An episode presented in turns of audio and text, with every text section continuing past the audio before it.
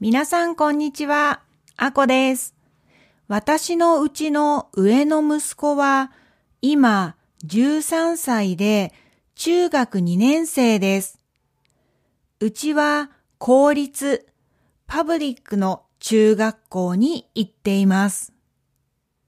昨日は中学校のイベントで2年生みんなでお出かけをする日でした。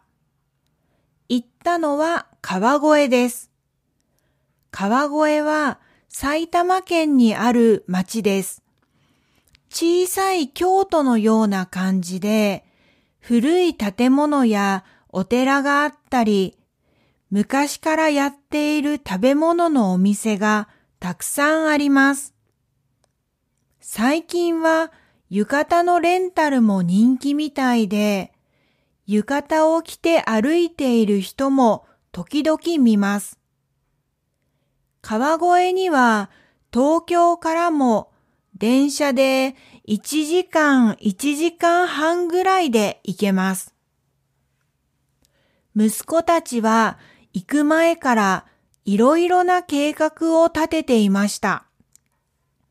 川越に行く時間と帰る時間は決まっているけど、それ以外はグループごとに好きなことができるみたいです。お金は一人2500円持って行ってもいいので、お土産を買うこともできます。お昼ご飯も自分たちで好きなお店で食べられるんです。私が中学生の時は、そんなに自由に遊べるイベントはなかったので、びっくりしました。川越はうなぎが有名です。でも、うなぎは高いので、2500円では食べられません。あと、川越には小江戸というクラフトビールがあって、私だったら小江戸を飲みながら何か食べたいんですが、中学生なので、まあ、それもちょっと難しいですね。それで息子たちはグループのみんなで Google マップでいろいろ見ながらどこでお昼ご飯を食べようかと相談していたんですが、結局、米田コーヒーに行くことになったみたいです。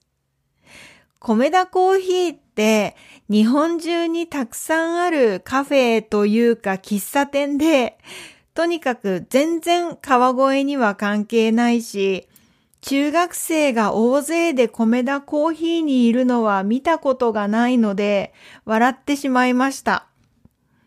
他のグループは2500円全部使って、ちょっといいレストランに行った人たちもいるみたいです。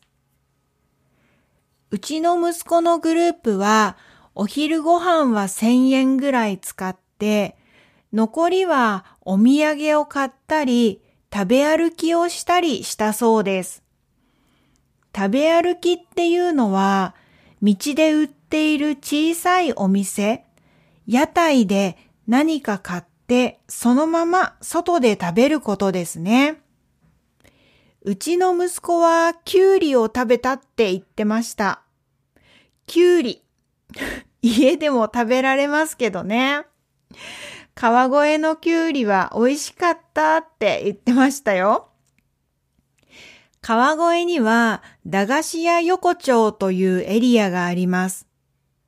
駄菓子というのは昔からある小さいお菓子です。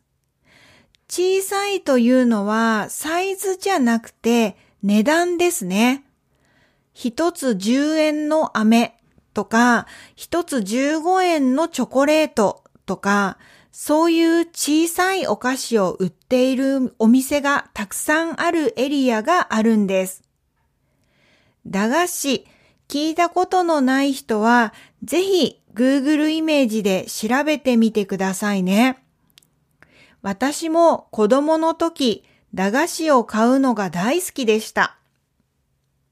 息子はその駄菓子屋横丁で買い物をして帰ってきました。自分のお菓子と、それから弟にもたくさんお菓子を買ってきてくれました。この3年間コロナの影響で学校のイベントもほとんど中止になってしまっていたので、昨日は川越に行けて本当に良かったと思います。皆さんもチャンスがあったらぜひ川越に行ってみてくださいね。では今日はこれで終わりにしましょう。また来週。